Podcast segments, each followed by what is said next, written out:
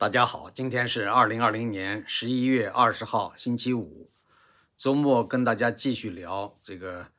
FBI 的首任局长，也是除了担任 FBI 局长三十七年以外，他还担任过前身 FBI 的前身就是调查局的局长，啊，达十一年之久，所以合计是四十八年。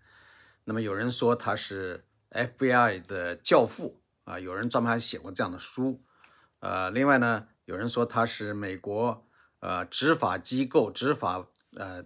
或讲秘密警察的最高头脑，呃，他在很大程度上遏制了共产主义的渗透，呃，打击了一些激进左派，呃，包括这个一些呃，无论是这个右翼的，像黑手党，呃，像这个三 K 党，那黑手党实际上就是一个犯罪集团，呃，贩毒啊，这个杀人啊这些。所以他是打击一切这样的这种恐怖组织啊，或者是给美国这样的一个国家，无论是从制度还是到政权，有可能带来颠覆、渗透的这些危险，他都坚决的予以打击。那么胡佛这个人呢，有人说他是一个工作狂啊，他好像呃没有温情的一面，就是总是给人感觉是非常的厉害啊。但是呢，我们又看到他跟著名的好莱坞童星秀兰·邓波尔之间的这种呃长期的友谊，这个友谊呢是从一开始，秀兰·邓波尔在幼年刚刚出道的时候啊，成为一个人见人爱的小童星。那时候世界上就有很多犯罪集团，有一些犯罪分子在打算盘，希望把这个小孩给绑架了，绑架了可以那个敲诈勒索一大笔钱，可以向好莱坞的制片公司。像这个整个喜欢那时候在大萧条时期，美国人都非常喜欢秀兰·邓波尔，所以呢，那时候很多人可能都愿意出钱来帮助。所以呢，这样的阴谋有很多次。那么 FBI 当然要保护这样一个童星。后来呢，到了秀兰·邓波尔大概是十二岁的时候，有一个好莱坞的电影制片人，哎，这个人非常的肮脏啊，试图把十二岁的秀兰·邓波尔这个就性侵吧。呃，结果呢，秀兰·邓布尔发现了这个企图以后，就及时的呃向 FBI 请求保护。那么请求保护这些档案、这些资料、证据都有。呃，但是有人会追问说，问邓布尔为什么不把这个事情呃在公众呃领域公布了以后，可以把这个制片人给他逮捕法办？但是秀兰·邓布尔说，他说这个没必要这么做，这样做的话只能会引来更多的效仿者。所以他宁愿呢，就是把这个事情悄悄地处理了，不让外人所知。一九三八年，呃，当时秀兰·邓布尔也不过就是呃九岁左右吧，啊，那个他到 FBI 的这个大楼，就在华盛顿的总部，呃，作为客人。那么胡福局长亲自带着他在大楼里边参观，他非常喜欢这个孩子，陪着他玩儿，呃，甚至还带着他和他的父亲去打枪。啊，当然，他的父亲在打枪的时候，这个邓布尔还是小，他还吓得用手指头堵住自己的耳朵。啊，这些照片都在档案里边留存下来。啊，一直到后来，呃，这个胡福跟邓布尔之间有着一种呃近乎寻常的啊这个友谊，经常写信问候啊，发贺年卡或者讲这个呃明信片。呃，那么。邓布尔呢，也是把胡佛当做自己呃这个可以依赖的一个人啊。他在这个人生的楷模上，秀兰·邓布尔是选择了两位女性，其中包括罗斯福夫人。呃，但是讲如果在生活中他遇到了困难和危险的时候，他所依赖的人是胡佛。然后呢，呃，我们看到一些照片，那个胡佛跟这个呃幼年的。呃，这个儿童阶段的邓布尔，呃，关系相当的亲密，呃，看起来就像父亲一般，或者是大叔一般啊，关系非常好。还有这个亲吻的镜头，有人说这个胡佛一生中没有亲近过女人，啊，大家能够看得到的，已经被证实的亲吻女人，那只有亲吻 邓布尔。但邓布尔当时只是一个九岁的孩子，还未成年，所以还不能算真正意义上的男女之情。所以说，这个胡胡佛被人们怀疑，呃，说他是这个同性恋，这个是还是有一定的，呃，不能说这个完全是空穴来风，还是有一定的道理。呃，而且他跟他的助手关系那么紧密，一块儿出去度假，一块儿，呃，就是生活中的一切都在一起，呃，那么包括他死了以后，他的后事很多的事情都是他那个，既是他的助手，也是被传闻说是他的同性恋伙伴儿啊，替他料理一切，而且他的房子也是给他住，就是他死了以后那个房子也是跟这个人住啊。那么，呃，有人说。胡福当年这个做了一些不好的事情，嗯，他当然他是有很多的担忧啊，生怕美国被一些势力、外来的势力所渗透啊，甚至要借助一些外来的势力来颠覆美国这个制度和政权，所以呢，他做了很多的防范，有些防范可能在有些人看来是过度了啊，就是过度反应，然后呢，就是说疑神疑鬼的，呃，可能是打击了一些不应该打击的对象。呃，批评比较多的就是说，他对这个反越战运动，那是青年人那时候的反反越战的浪潮，呃，还有一些其他的活动，啊，包括民权运动，呃，还有一些这个争取妇女权利啊，其他的一些呃同性，包括同性恋，但实际上同性恋呢，他倒没有公开的去表这样的态，但是呢，就有一些呃，有一些这种这个民间的活动。他总是非常的担心，会派大量的警员渗透到里边去，呃，去观察，生怕出什么事儿，控制不了。呃，那么在呃伯克利，这个当时伯克利出现这个反战浪潮呃高潮的时候，他当时呢，他的判断就是觉得有可能是有共产主义，呃，就是共产主义的分子、激进分子，这个在领导这场运动。他得到的情报啊，是美国共产党的一个理论家。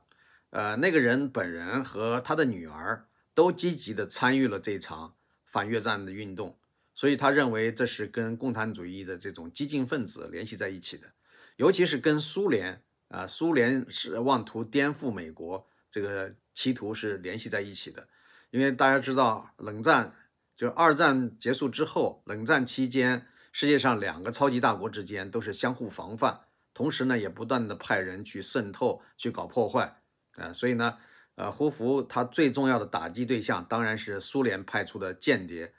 呃，但是也有一些就是在美国周边地区也会有一些受到共产主义思想影响的啊，无论是这个中美洲的一些国家，还是其他的一些美洲的国家啊，他们南美洲的一些国家都受到了或多或少的影响，所以有人讲这个肯尼迪被刺杀，呃，似乎跟呃胡佛有关。其中有一个信息来源说，胡佛很早就发现，呃，说这个刺杀呃肯尼迪的这个凶手叫奥斯瓦尔德。奥斯瓦尔德他在刺杀之前曾经去过墨西哥，那么去墨西哥见了哪些人，做了什么事情，这些资料档案的信息情报在 FBI 的档案里面都有，但是为什么没有向公众公布？是觉得调查不够充分呢，还是说，呃，可能会得出一些呃这个？就对案件本身没有呃直接相关性的一些结论，所以呢，他们这方面做的就很奇怪。有人说，呃，肯尼迪对胡佛非常不满，而且一直在想着什么时候要把他呃撤掉，就撤职不让他当这个 FBI 的负责人。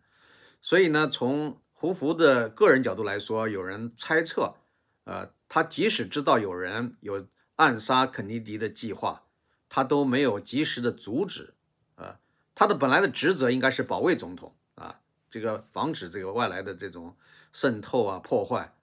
啊。那保卫总统也是其中一项重要的内容。但是有人说他跟副总统啊约翰逊关系非常好啊。另外呢，他也掌握了约翰逊大量的丑闻一些证据，所以约翰逊不敢跟他闹翻啊。那如果要是讲肯尼迪死了，约翰逊继任总统，那么对胡佛来说是比较有利。啊，这是有些人的这样的一种推论和分析，呃，所以说，呃，这个讲在 FBI 的档案里边有大量的有关这个肯尼迪刺杀前后的这个线索，各方面的档案资料，大家猜一猜有多少？有多少件？啊，总计有五百多万件，五百多万件这么丰富的资料，呃，那么过去呢都是长期呃是保密的。一般来讲，像这样的资料，至少要保密二十五年之后才能解密。那么二十五年之后，呃，到了九十年代初，呃，已经有一些人说要看一些资呃档案资料，也是解禁了一部分，但是呢，还是大量的，应该说九牛一毛吧。那资料那么丰富都没有公布，所以到了川普上任，二零一七年十月，呃，十月二十四号，呃，这个川普呢，呃，就是说这些资料，除了那些可能会，呃，顾及到国家安全，有一些解密会不会影响到国家安全的那些资料，需要再考察。一段时间啊，就是可能还要再等一段时间才能确定啊那些资料要不要公布。但是呢，还是公布了其中的呃相当大的一一部分，对吧？这个至少有两千八百多份这个档案资料是可以在 FBI 啊这个还有美国的国家档案馆那个网网页上可以查询，呃，其中很多的一部分都是陆续都要这个解密，可以让大家查询。所以我想这些资料都是研究。如果有人想关心到底这个刺杀肯尼迪，呃是怎么回事儿，是外来势力的刺杀，呃，那么作为 FBI，他可能呃明明知道有这种危险性，他都没有去及时阻止，那就说明这个胡佛是有呃这样的一种个人盘算啊，而且最大的得益者当然是约翰逊总统。呃，所以这个说法呢，我们不能说没有一点道理，但是这是属于阴谋论的推论，呃，并没有看到那么详实的证据。所以，如果有人专门要去研究它的话，得花很多年的时间。有一个学者，他是历史系的，也学过法律。这个人呢，他花了差不多三十多年的时间研究，呃，这个肯尼迪刺杀的前后这些前因后果，做一些分析。